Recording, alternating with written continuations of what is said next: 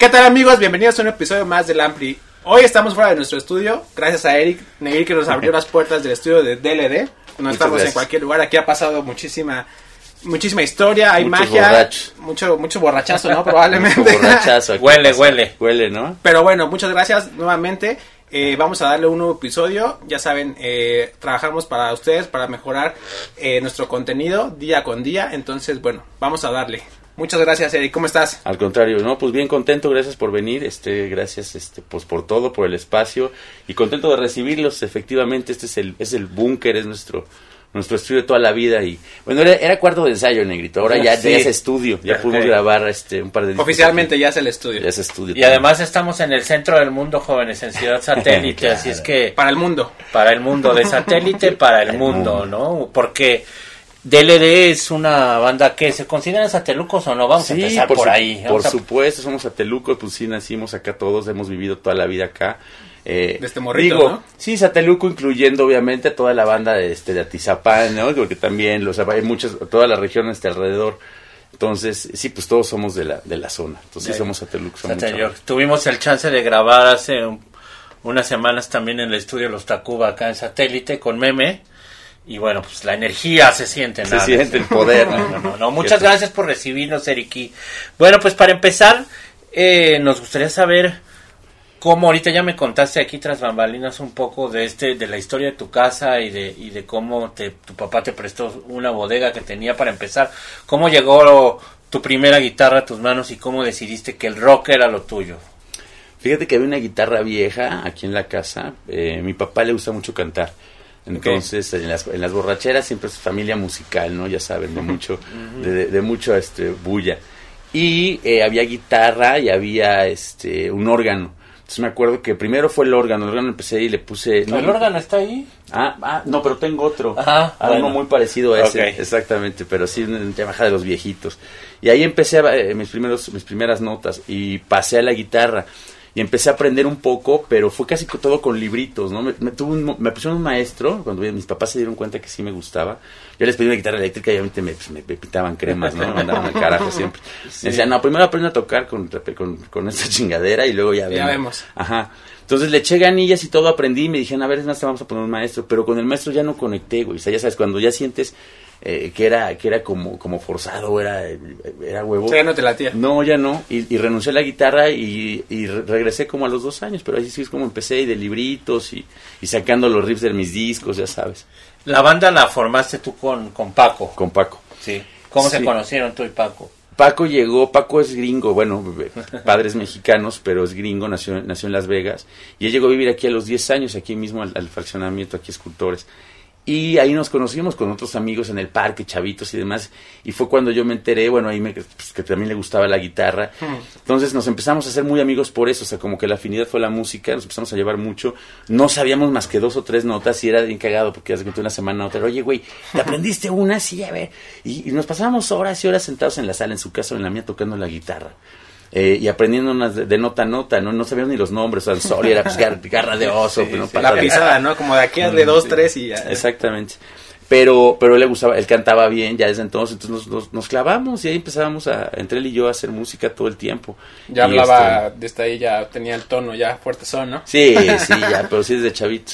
Ah, pues no, qué interesante. Sí, me, platicaba que justo que eran vecinos, ¿no? Que, que hicieron todo, bla, bla, sí. bla. Este, oye, vamos a, a haciendo un Ahí poquito conocimos como a la... PJ también en la patineta. Y Ajá, justo, era lo que... ¿Cómo fue este acercamiento? O sea, cuando los tres dijeron, oye, pues ya estaban ensayando y todo. Tengo entendido que se conocieron chambeando, ¿no? En, en un barcito Ajá. y todo. Y ahí fue cuando ya surgió la idea de hacer DLD, ya empezaron a, hacer todo, todo el- este planteamiento y demás. ¿Cuál, cuál, fue, ¿Cuál es tu recuerdo que con la banda, ya, ya con con DLD, banda. que antes pues tenían otro nombre, los fans ya todos lo saben, ya ustedes que están aquí con nosotros, eh, que tú recuerdas que dices, pues aquí es cuando DLD ya, ya, ya surgió, cuando no se puede hacer con la primera rola o algo, pero algo que tú nos quieras compartir a la banda, a tus fans, que tú digas, este momento fue cuando DLD ya dije, pues ya va a ser DLD. Ya va a pasar algo. Fíjate que es curioso porque cuando empezamos pues tuvimos todos los nombres que quieras. Sí. Eh, sí, sí, pasaron bastantes años y, y, y- todas las bandas, porque Paco y yo siempre tocamos juntos, pero pues pasaron muchos, este, tocamos con muchos otros músicos y, hacíamos diferentes grupos. Y a PJ lo conocíamos desde chavitos, pero Paco y él empezaron a trabajar juntos, en, eh, trabajaban juntos en un bar. Fue ya, es más, ya no teníamos banda en ese momento. Yo le dije a Paco, oye, güey, este, pues qué onda, vamos a aventarnos una, vamos a hacer una banda más. Ya los dos trabajábamos, o sea, ya no estábamos tan chavitos.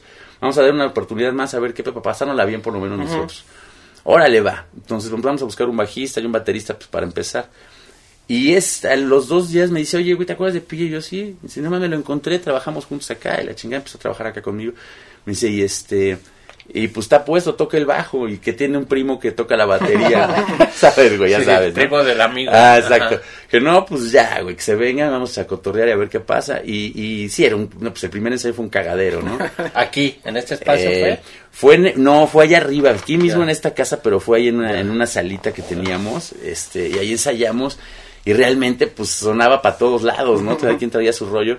Pero conforme pasaron los ensayos fuimos ahí acoplándonos. Y en el momento que yo dije, ya, o sea, ya está pasando algo, es, eh, pasaron muchos años, ¿eh? Porque nos poníamos bien borrachos y nos acordábamos de las canciones al otro día. Pero la pasábamos muy bien. O sea, realmente yo creo que las cosas pasaron o sí sucedieron por eso. Porque ya no nos preocupaba tanto que pasaran, sino realmente lo estábamos disfrutando si no sucedía. Es más, realmente estábamos resignados. O sea, sabíamos que ya no íbamos, no íbamos a salir de ahí, pero éramos muy felices con eso. Entonces, eh, en ese momento es cuando, cuando empiezan a pasar las cosas. Una amiga nuestra entregó un demo en una estación de radio que era Órbita en esa época y había un concurso de, bandas. Y, y, nos enteramos por el radio, de repente estaban diciendo los 20 finalistas y dijeron, ahora vamos a poner la rola de uno de los finalistas. Es, el grupo se llama Dildo. Me acuerdo que veníamos en el coche los tres y yo ahorita los volteé y dije, puta, ya nos chingaron el nombre. O sea, yo pensé que era otra banda, se llamaba Dildo también. Y pues pusieron una, una rola nuestra que era Noches de Vinil y inmediatamente nos llamó este nuestra amiga, oiga, están en el radio, güey, que la chingada, yo los mandé. Y ahí empezó más o menos todo. Y, ganaron ese concurso, ¿no? No, quedamos en segundo, lugar. ¿Quién ganó? ¿Te acuerdas? Ganó, ajá, Televisión Kamikaze. Y Dragon Saga quedó en tercer Para que vean que los ganadores no son siempre los más exitosos. Oye, ¿y sabes también qué curioso con esa con eso que mencionas? Que el primer lugar eh, eh, firmaba con una disquera transnacional, segundo y tercero en disqueras independientes. Eh, si nosotros no teníamos nada, pues era era era lo que sea eras bueno no pero pero al final del día si ganar un primer lugar era era si era pues, lo soñado decías puta imagínate y no ganamos y estábamos bien bajoneados dijimos bueno a ver qué pasa Pero acabamos saliendo antes, salió o sea, sacamos el disco muy rápido, entonces empezaron a pasar las cosas pues como tenían que pasar. Les hicieron un favor al no mandarlos a una transnacional estando tan pollitos, ¿no? O sea, Totalmente digo, ustedes ya eran músicos, pero ya entrar a la industria, que después, ahorita vamos a hablar de eso, pero tú trabajaste en una transnacional, ¿no? o sea, te vio, te tocó ver cómo es todo el proceso de cómo se rompen los sueños a veces que te dicen, te voy a firmar en una en una disquera grande. Entonces empezaron independientes se aventaron todo el círculo de bares del DF, ¿no? Yo me acuerdo de eso también con ustedes. Y del Estado de México. Y de todo, del establo de México, ¿no? todo Atizayork, Salseatlélite y todo lo demás. que ahora no hay nada, ¿no? No, por acá no veo muchos lugares no, para tocar. desgraciadamente hay muy pocos, sí. Pero bueno, y ya después, como, como te pregunta Roberto, ustedes ya se, se, se plantearon ya la idea de hacer esto profesionalmente, ¿no? Digo, todavía chambeando. Sí, sí, sí. Porque los músicos en nuestras épocas chambeábamos. Bueno, yo nunca fui músico, pero yo que era staff, manager o lo que fuera, tenía otra chamba también siempre de la que había que comer, ¿no? Así es. Y luego ya eh, llegaron a que, ¿cuál fue su primera disquera grande donde llegaron? Llegamos, fíjate que eh, curiosamente estábamos grabando, eh, estábamos este, tocando y, el segundo, en el, vamos, estamos presentando el segundo disco, que era un, este, un EP. Y y ahí conocimos a la gente de Universal. Y ellos fueron los que nos hicieron la distribución. Fue el primer acercamiento con una, con una transnacional, pero al final eres independiente completamente porque pues nada más es una distribución. De ahí pasamos igual, nos distribuyó EMI varios, algunos años después. Hicimos dos discos con, Universal, dos discos con EMI en distribución. Y de ahí ya viene la oferta de, de Sony, pero para ya exclusividad. Eh, y ya llevamos 10 años con Sony, ya son tres, cuatro discos. Son bastantes. Cuatro discos con el que va a salir recientemente oye, y ahorita eso fue la... Te comentaba, ¿no? Hace poquito antes de grabar que eran las experiencias pues, positivas, negativas. ¿Tienes en este inter que estamos alguna que tú digas, puta, en, este, en este momento la pasé muy mal, quise tirar la toalla o, o, qué fue lo que pasaba también? Porque pues, todos, todos hemos tenido esto, ¿no? Hemos hablado de altibajos. Entonces, pues también hay mucha banda que nos ve que ustedes son una inspiración, ¿no? O sea, que pues que les gusta DLD, Gracias. que me empiezan a tocar la, la guitarra, la batería, todo. Te, antes, que ahorita que se me vino a la, mente, que me, en lo que piensas tú esta, te voy a compartir, por ejemplo, una mía, eh, personal. Eh, yo como conocí a DLD, yo eh, iba en la, prepa, al sur de la ciudad, y este, pues ya sabes que en la prepa empiezan los, los este, talleres, ¿no? Entonces, pues era instrumentos, todo, pues instrumentos era todo una fiesta, ¿no? Como que el, del salón hasta atrás y todo. Entonces, yo una vez me acuerdo cuando estaban todos estos que seleccionabas, pues ya había banda que ya tocaba y todo. Entonces, en ese tiempo, pues mucha, mucha banda eh, tocaba, ¿no? Y decía como que, y yo me acuerdo que estaba, y era Dixie, o sea, empezaba y empecé, y había un güey que, que hacía la voz muy similar a, a- Paco. Entonces, pues, bajaba justo, escuchábamos y había así, y pues era como que de, no mames, pues qué es esto, ¿no? Le preguntaba a un amigo, al Guerre, Guerre Solís, saludos para ese güey que anda haciendo stand-up y todo, vayan, chequen su trabajo. Y ese güey también creo que es el fan número uno de ustedes, y me, y me pasó así, creo que me pasó un MP3, güey, de, todo DLD, y yo así, ah, pues ya lo conocí, pues neta me, me latió mucho y todo, pero justo eso es lo que te digo, ¿no? Como que mucha banda comienza desde, pues desde chavitos, ¿no? A, a, a conocer a todo, y ya de ahí como que van buscándole la ruta para su, para su camino, Pa' su ¿no? camino, claro. Entonces, regresando un poquito ya que me desvié, ¿cuál consideras tú una experiencia ahí que tengas como No, no, tan chida? Este, no, ha habido varias, pero me acuerdo, por ejemplo, el, el disco de Ventura sí era un, fue, fue un momento muy, muy catártico y muy importante y, y, y, y donde hicieron partaguas, ¿no? Estábamos, eh, veníamos de, de, de un disco, del primer disco que, que nos ha ido muy bien para darnos a conocer, pero llegando a Ventura sí estábamos como de, sí, vamos a seguir en esto, o sea, sí, porque va en serio, ¿no? Y, Sí, y llegó- estabas en un momento en la vida en el que ya no estabas para jugar, eh, teníamos muchas responsabilidades cada quien independientemente entonces eh, de hecho habla el disco habla precisamente de eso no y es un disco muy es duro ¿Estabas en EMI? ¿Trabajabas en EMI en ese momento? trabajaba en EMI sí, Sí. sí trabajaba en EMI en ese momento ¿Estás listo para convertir tus mejores ideas en un negocio en línea exitoso? Te presentamos Shopify. Tal vez no lo sabías, pero nuestro podcast More Than Mamis es un negocio y lo empezamos por supuesto para desahogarnos y hablar sobre la maternidad, no para convertirnos en expertas de ventas y del e-commerce. Así que sí, necesitábamos ayuda para vender nuestro merch y poner en marcha nuestra tienda. ¿Y cómo suena con Shopify? Llegó otra venta. Shopify es la plataforma de comercio que está revolucionando millones de negocios en todo el mundo. Ya seas un emprendedor desde tu casa o desde donde sea, Shopify es la única herramienta que necesitas para iniciar, administrar y hacer crecer tu negocio sin dificultades. Con Shopify puedo gestionar pedidos, envíos y pagos desde cualquier lugar, brindándote toda la información y estadísticas de tus ventas al detalle. Regístrate para un periodo de prueba con tan solo un dólar al mes en shopify.com barra sonoro, todo en minúsculas. Ve a shopify.com barra sonoro para llevar tu negocio al siguiente nivel. Shopify.com barra sonoro. estábamos lanzándolo eh, y, y sí fue fue un momento en el que yo decía bueno realmente me voy a aventar el trompo a la uña güey o, o- o- o si nos vamos a bajar pues es, es ahorita. Y, y fue un momento bien importante porque ese disco este de ese disco viene también eh, eh, perdón el por encima que fue un disco muy muy exitoso. Entonces creo que que, que, que en todo mo- eh, la vida de un, de un músico normalmente es es un disco alegre y un disco muy triste Como experiencia. como experiencia propia Sí. Sí, cada uno trae como un feeling, ¿no? Ajá. Distinto. sí Oye, ¿y Definitivamente. cómo, cómo, Pero ha habido varios, pero de ese tipo, ¿no? Sí, cómo totalmente. llevabas, cómo, cómo combinabas tu trabajo como disquero y como parte de una banda que además estaba firmado? Yo Era un pedo. Sí. me acuerdo, tú, tú- tú entraste en un equipo que nos sustituyó, todavía estaba Benjamín, un saludo a Benjamín Sí. Rodríguez que nos está viendo, Al Eh, pero- porque yo salí de EMI en el 2002 Ujú. como label manager de rock en español. ¿Tú en qué año entraste? Puta, no me acuerdo, pero entré yo creo que unos dos años después. que tú, 2004 ¿no? más o Algo menos, así, sí. ¿Y cómo era tu, tu, tu día a día siendo músico y siendo disquero? Fíjate que en ese momento todavía la banda apenas estaba eh, estaba apenas empezando, Empezando. veníamos con lo del concurso y todo este rollo, entonces realmente era una banda no tenía muchas broncas, salía a trabajar y me venía a ensayar. Pero pues empieza, empezó a reventar ahí, empezó a caminar y, y si era, si era, ro- si era rollo porque yo trabajaba en EMI, de cuenta, y tenía que salir, o sea, a la hora de la comida, si eran entrevistas, pues, las ponían a la hora de la comida y patas, ¿no? Luego, cuando estábamos grabando el disco, me iba a grabar igual. A la hora de la comida, me regresaba a la oficina y a las seis y media, patas otras al estudio y trabajábamos pues, toda la noche. Llegaba bien desvelado al otro día, ¿no? Pero y era, sí era complicado, los fines de semana luego había veces que pues no había para aviones en esa época, entonces No, normalmente normalmente Ah, viajabas no, y si bien te iba, güey, si no en una, ya sabes, en la van, y toda madreada y de dicho pescuezo llegabas Sin cuello. llegabas sin cuello a donde fueras. Entonces, realmente era así y me acuerdo que yo me tenía que regresar a veces en avión eh, porque si, el show era el No sábado no me daba Y tiempo. gastarte la mitad de tu Y entendiste, güey. Sí, sí, olvídate de ganar del show, ¿no? O sea, al revés, me ac- acababa pagando por tocar. Pero, pero bueno, así Sí, eran las pues es- cosas y lo hacías con... Es lo que no sabe la era banda, que uno le complicado, güey. sufre. Y luego... Sin ya- redes sociales y todo lo que el, MySpace, ¿no? Sí, Nomás. era el- era, era, pues era, el era el único, güey, que tenías como independiente como para dar a conocer masivamente tu música, era la única manera. Y también me acuerdo mucho, referente a eso, Negrito, que, que eh, cuando firmamos, cuando nos da la distribución Universal, ahí sí ya había más pedo, porque tuviéramos independientes, no había...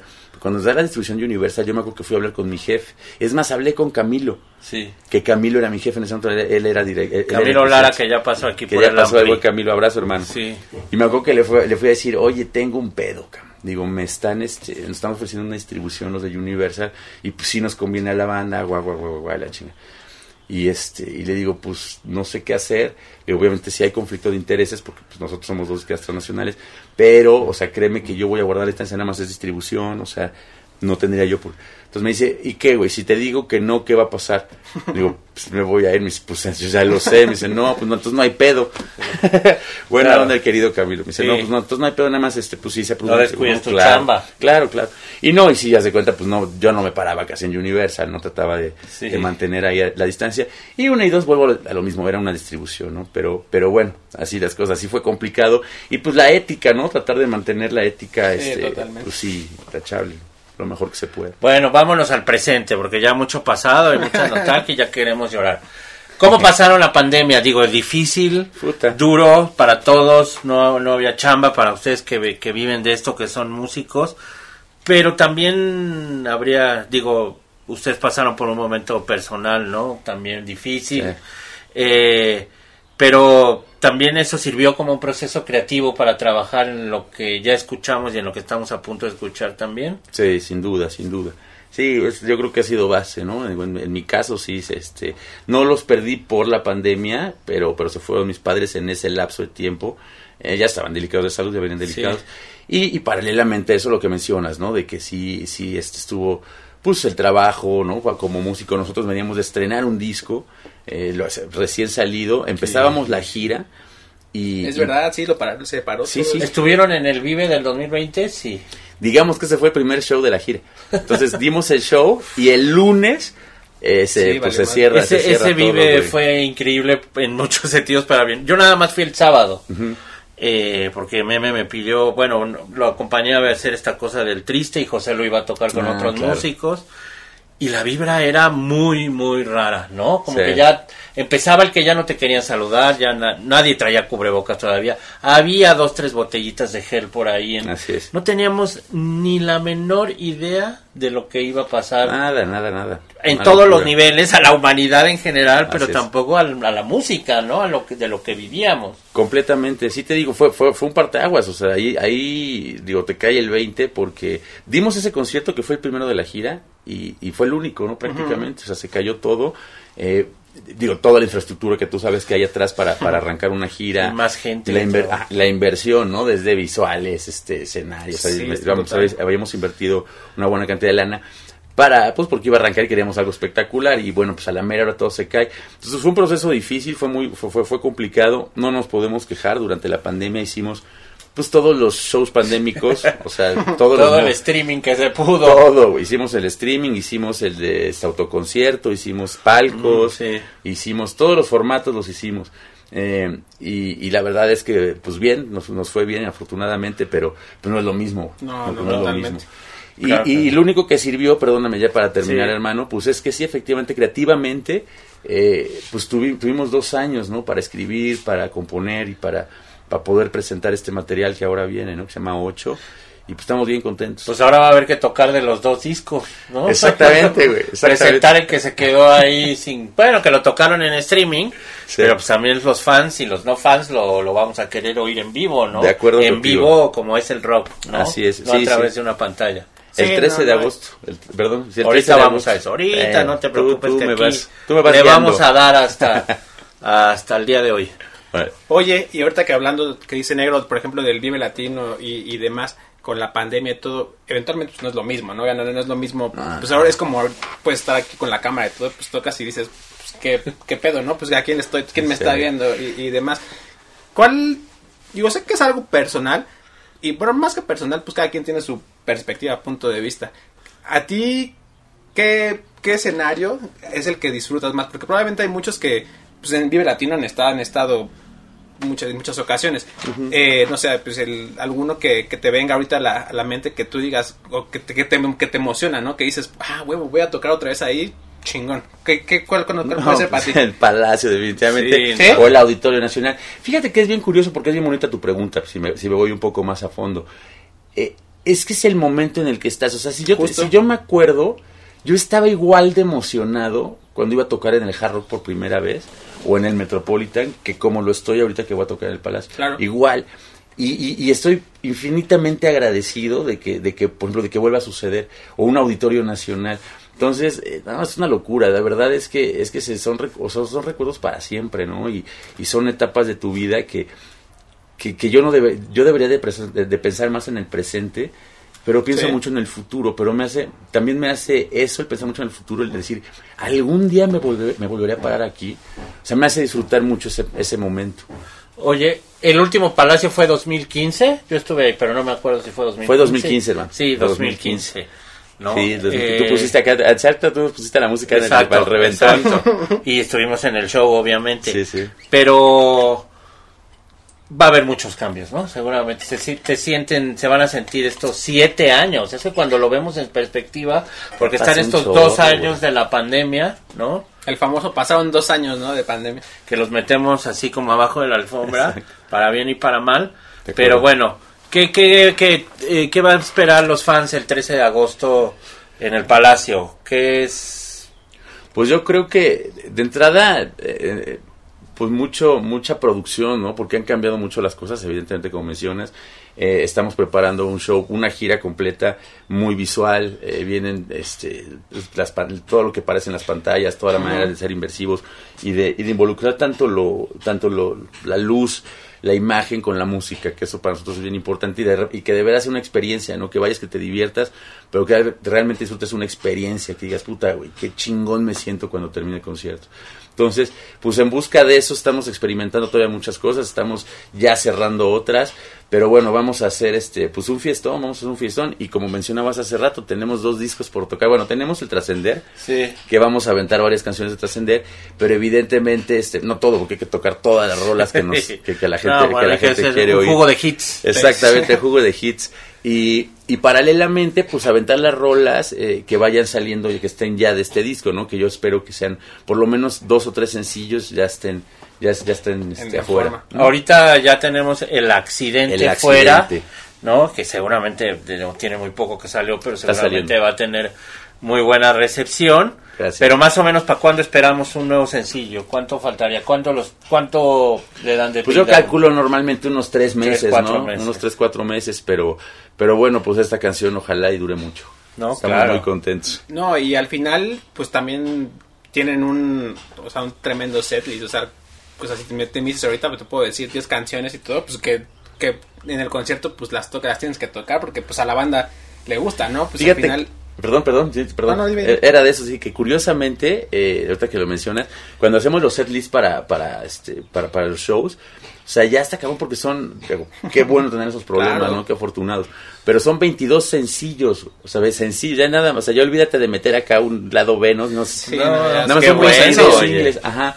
Entonces está padre, pero sí tenemos que de, de repente dejar fuera algunos y luego la gente se encabrona y también se enojan porque no pon- tocamos otros. Pero es lo bonito de esto, ¿no? Oye, pues una convocatoria también ahí. Luego vamos, Sí. las bandas hacen eso mucho, ¿no? Sí, sí, seguro. Por lo menos tocar un par que la gente quiera oír que ustedes no, no tuvieran planeado Ah. tocar. Ya estoy produciendo, pero No, perdón- tienes razón. Perdona a los demás, pero ahí en redes sociales hacer Sí. una convocatoria Sí le aplicamos a veces en Sí. el Facebook. Acá Aquí coméntenos qué canciones les gustaría que, Exacto. que y tocaran. les damos, le damos Porque sí los van a ver y también vayan al canal de DLD. Ahí Exactamente. van a, van a estar checando Pero todo. si hay aviéntenos a ver qué rolillas se les ocurre Y que, bueno, quieran- un- que quieren escuchar. Una vez más trabajaron con Armando. ¿Es Armando ¿Mm? Ávila? Armando. Con Armando De Ávila. Los famosos hermanos Ávila. Exacto. Y, y es que me dijiste que es el cuarto disco que hacen con él. Es el cuarto disco que hacemos con Armando. eh, desde que empezamos este, acá en Sony, este, llevamos trabajando ya 10 años con, con Armando y la verdad es que estamos muy contentos. Nos agarró muy bien la medida, también es vecino, también es de Claro. Sateluco los Ávila. Ajá. Y este y la verdad es que nos, nos acoplamos muy bien, nos conocemos desde hace muchos años, no habíamos tenido la oportunidad de trabajar. Él eh, les empezó muy bien, ellos reventaron y, y ahora que nosotros tuvimos chance ya de grabar juntos, pues la pasamos muy bien.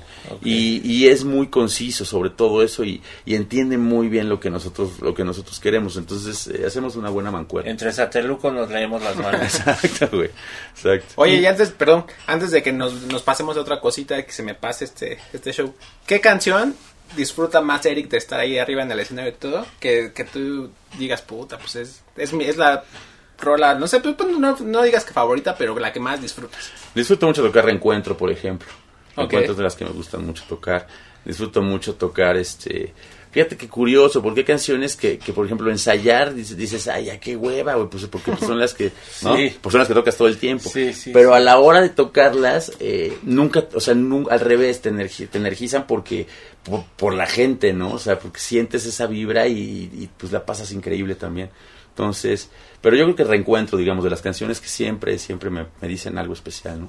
¿Tú, negro, cuál es la que más disfrutas de DLD? Híjole, todas. Así, la, la que digas. A mí me gustan todas, pero soy medio medio Villamelón y me me gusta mucho el cover de José José. Sí, la de Mi vida es un sí, hitazo. mi vida es digo no porque no sea una canción de ustedes, pero es que eh, cuando oyes siempre estos homenajes te das cuenta de que hay muchos que no se tomaron la molestia de imprimirle su sello, ¿no? O sea, digo, hay que respetar haciendo un cover, Gracias. pero pero ustedes esa canción ya la hicieron suya, ¿no? O sea, ya es parte de su de su repertorio, que no es una canción, insisto, escrita por ustedes, pero pero ya es una canción de DLD, ¿no? Y se la tocan siempre también, Sí, ¿no? no, ya no la, esa no la Ya no la perdonan los fans. Ya no hay manera. No, sí es una canción que, que, que- que- tuvo muchísimo éxito. Y curioso, porque tampoco sabes por dónde llevarla. Me acuerdo cuando la mandaron. Eso. eh, fue bien curioso, porque es una balada, si tú ves el original, es una balada Sí, tumbada, no. tumbada y aparte entre, entre sí. Entonces, eh, estuvimos sacándole, hicimos varias versiones previas. Pero eran super darks, güey, quedaban super darks. No, así tiene muy buena Y energía, una güey. consecuencia, le metimos, había una que me encantaba, consecuencias electrónicas, o sea, muy de pitch mode, haz de cuenta, digo, por decir una referencia. sí, sí, sí. Y este, sonaba pero impresionante, pero sí era una canción que decías, güey, o sea, es muy Sí, pesada, sí, se sentía muy pesada. Total de que ahí en la búsqueda ya estábamos hasta medio desesperados y dijimos, güey, a ver, o sea, arráncate, güey, como mariachi. Y realmente empezó a sonar, ¿no? Y, y es porque pasó lo que tú dices. En vez de estarle buscando, era simplemente, o sea, a ver, toca lo que, o sea, como tú tocas, ¿no? que además es esta parte que muy rockera de, de, de José José de su hasta madrismo, ¿no? Hasta la madrismo de que, que viene muy bien cantada por Paco como ya de una forma más rockera, pues, ¿no? Ot- otro pedote, ¿no? Exacto, otro, otro, Totalmente. otro, otro mi vida. Otro mi vida. Oye, entonces, 13 de agosto, 13 de agosto para eso de los deportes. eh, Palacio de los Deportes. Sí, feliz. Están felices. Puta, no te- pero de verdad no tienes idea cuánto, hermano. Es, es una bendición, es, es, es- son vitaminas, son... Es, hijo, significa tanto, de verdad, tanto, Oh. tanto. Oye, y bueno, también como, como ya te había contado Roberto, pues esto es mucho experiencias. y ¿Tú qué le dirías a un... Vamos ahora a centrarnos en satélite, ya está muy sateluco este programa, pero bueno, ¿qué le dirías a un joven aquí de Ciudad Satélite que está aprendiendo a tocar la guitarra, pero que lo que le gusta es el rock? ¿Y qué consejo le dirías? No para ser músico profesional, ni para triunfar, ni, ni para ser virtuoso, sino como para seguir, perseguir primero su sueño, pero en términos de disciplina y de todo esto, ¿tú qué le dirías a un chavito que nos puede estar viendo aquí en Circuito Pintores? Claro. Yo, bueno, general aquí para, para cualquier chavo sateluco, en general de cualquier lado de la República, pero sí, Sí. tienes razón. Yo creo que lo que, lo que les recomiendo es eh, que lo disfruten, que busquen la parte Claro. divertida y que vean qué es, o sea, que, qué es lo que les gusta del instrumento, porque siempre hay una parte divertida. Puede que no sea, tal vez yo conozco muchos amigos que, que, que por ejemplo, hacer canciones les da hueva, ¿no?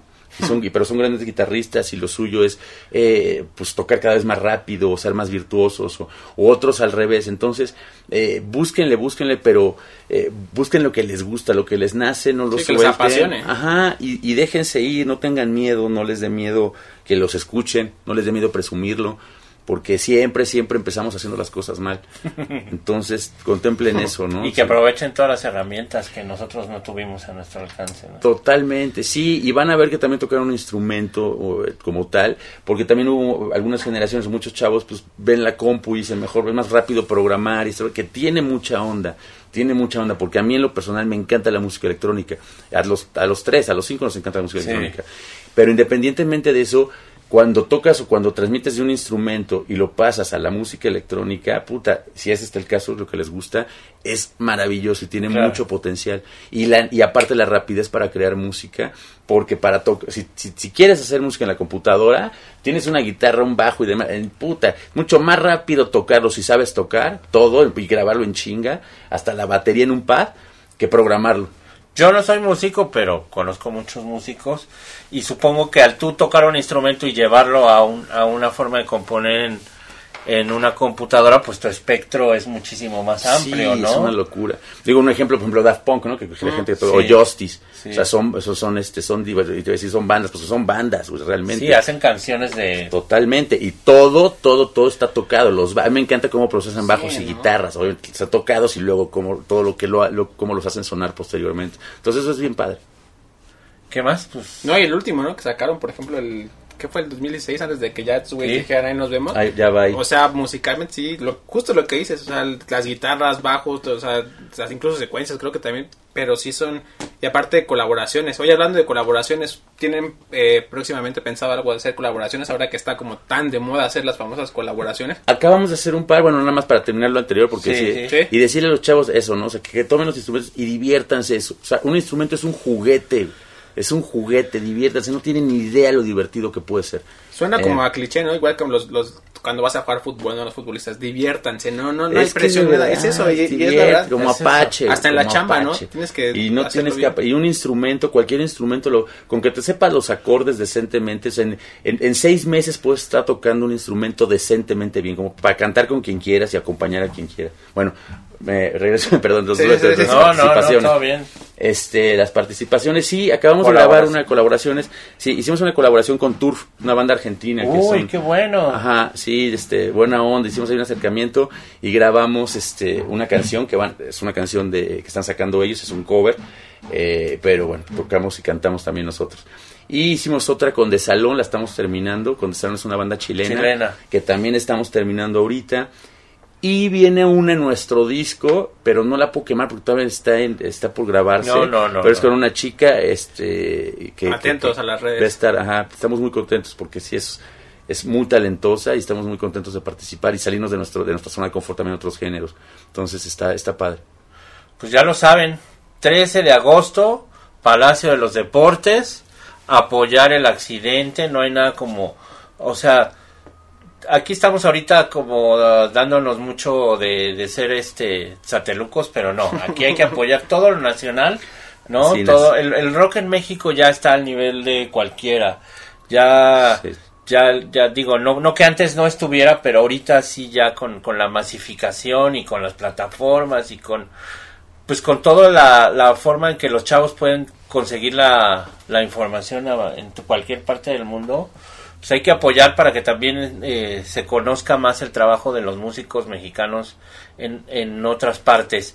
Y eh, me decías que están por eh, entrar ya la parte del video del accidente, ¿no? Efectivamente, sí, no tengo exactamente, nos avisaron la semana pasada. Nada más nos, ahora sí que te avientan la alerta, ¿no? Sí. Muchachos, en tres semanas más o menos hacemos video, nada más para que todos estén ya pendientes. Sí. Pilas. Exacto. Y nos mandaron, nos están mandando las propuestas, yo creo la semana que entra para ya definir. Ya les dimos todos nuestros, nuestro feedback de lo que nos estamos imaginando visualmente. Y ese primer, esa primera junta ya pasó. Viene una segunda junta que sea para, para checar ya directamente cómo va a quedar las cosas. Y pues la tercera que es para grabar. Y en este proceso de pues creativo de lo que ustedes hacen con que van, o sea, que es la, la pelota, la, la, la pasan y demás, ustedes también tienen esta este pues ustedes, por ejemplo, tú, Eric, dices, ah, no, pues yo quiero a lo mejor que salga mi guitarra, esta guitarra, pónganme, en caso de que usted salga, ¿no? O, y quiero que atrás de mí, no sé, haya un... este, Quiero, no quiero sé. subirme, quiero tener una peluca, así un pinche meleno, subirme un plan, piano blanco, Sí, güey, para sí, echar sí, un sí, exacto. Con un chingo de viento ¿Cómo y? Claro. y humo, güey. Y el ventilador, Arriba. todo lo que da. Sí. Arriba de un Ferrari. Exacto. ¿Cómo, cómo es eso? O sea, a lo mejor si se puede compartir estaría increíble. O sea, Claro, que, claro. que tú nos digas, no, pues yo, o para tal video y nosotros dijimos esto, o, o incluso hasta que les dijeron, no, pues están locos, no lo podemos hacer. O, o cómo es este proceso, o sea, para la banda que a lo mejor no sabe que está detrás. por ejemplo, sí, sí, por- vamos a suponer, hay indicaciones, ¿no? Como Sí. en algunos videos que tenemos algo muy, una idea muy clara, pues sí se las transmitimos al director, el director la empieza a desarrollar y sobre eso nos vamos. En otros casos, pues también es abierto, ¿no? Decimos, a ver, ¿sabes qué? Normalmente pedimos dos propuestas, una que les decimos como por dónde queremos ir nosotros Y una de ellos. y una que dijimos, y haznos una con tu idea, tú como director ponte creativo y trata que no se parezca en absoluto a lo que estamos Sí. diciendo nosotros, para tener como para dónde jalar. Y por ahí empezamos normalmente. eh, vamos a suponer en el caso de, de mi vida, del video de mi vida, no queríamos salir. Entonces una de las indicaciones era que no queríamos salir nosotros en el video. Entonces nos, nos estuvieron pidiendo mucho que, que, que saliera por lo menos Paco, que fue. Entonces la, la hizo Paco de manager de la banda que toca. Este, Sí, el video. Ajá. Eh, cositas así, ¿no? Eh, de repente pasa. Otras ideas nos- de viernes, algunos videos los hemos codirigido nosotros, ¿no? Eh, pero, pero bueno, normalmente y en este caso sí es así. O sea, vamos a aventar dos ideas. Una que ya sabemos por dónde va. Que pues no te platico para no quemarlo, ¿no? Que unos, unos viajes que ahí tenía yo desde, desde unas semanas. Y la otra, que bueno, a ver con qué nos sorprende el director, que son muy buenos los, normalmente estos güeyes. Hay que mucho están talento. Trabajando. Qué Mucho bueno. talento Pues ya también pendientes al video. Sí, sí, ya mero. En unas semanitas. Pues no sé si tengan algo Pues más que... no, nada más darle las Pásanos gracias a tus redes sociales para que la Seguro banda que te sí. siga. Chequen, chequen las redes sociales. Este, Aquí se las las vamos de- a poner. ¿Mm? Las de DLD son DLD México en todas las plataformas y las mías son Eric Neville. Suscríbanse al canal de DLD, al Sí, Lampli. por favor, chequenlos. Ahí vamos a estar. eh, comenten también, comenten. Lo ve. Le podemos decir personalmente que lo va, lo va a ver. La- Sí, el yo lo setlist, checo, todo sí, me esto encanta. Va a estar ahí. Este, pues ustedes, al final, los fans, pues son una parte bien importante para las bandas. Eh. Y pues disfruten lo que todo que ustedes hacen el trabajo, pues para ellos, ¿no? Así es, así es. Para nosotros y que gracias por, gracias, gracias por venir de verdad a su casa. No, Estamos aquí gracias en el por invitarnos. Y gracias a toda la gente, gracias por, por escucharnos, por seguirnos. Eh, acuérdense, el 13 de agosto nos vemos en el Palacio. Chequen el accidente, ya debe estar sonando en todos lados, ya la pueden encontrar. Y, y gracias de verdad. Aquí les vamos a dejar los links de todo para que lo puedan ir. O sea, de- Ya no se usa de pídanlo en su radio favorita, va. Ya no, güey. denle clic ya, si no compran el disco, denle En clic tus en sus plataformas, favoritas, que eso Era el famoso el swipe up, ¿no? El- Exacto. Todavía, güey. Lo del radio, yo, yo- yo- sí, Mucha sí, los sí. medios, ah, pues, sí, seguro, los medios tradicionales, creo en que... el interior de la República también hay mucha radio que es de donde se puede pedir. Bueno, de donde nos estén viendo, pídanla en su radio local y si no, denle clic en su plataforma favorita. Así es. Y nos vemos en la próxima del Ampli y pues nada más. Gracias amigos, que estén bien. Hasta la Hasta luego. próxima. Gracias. Gracias.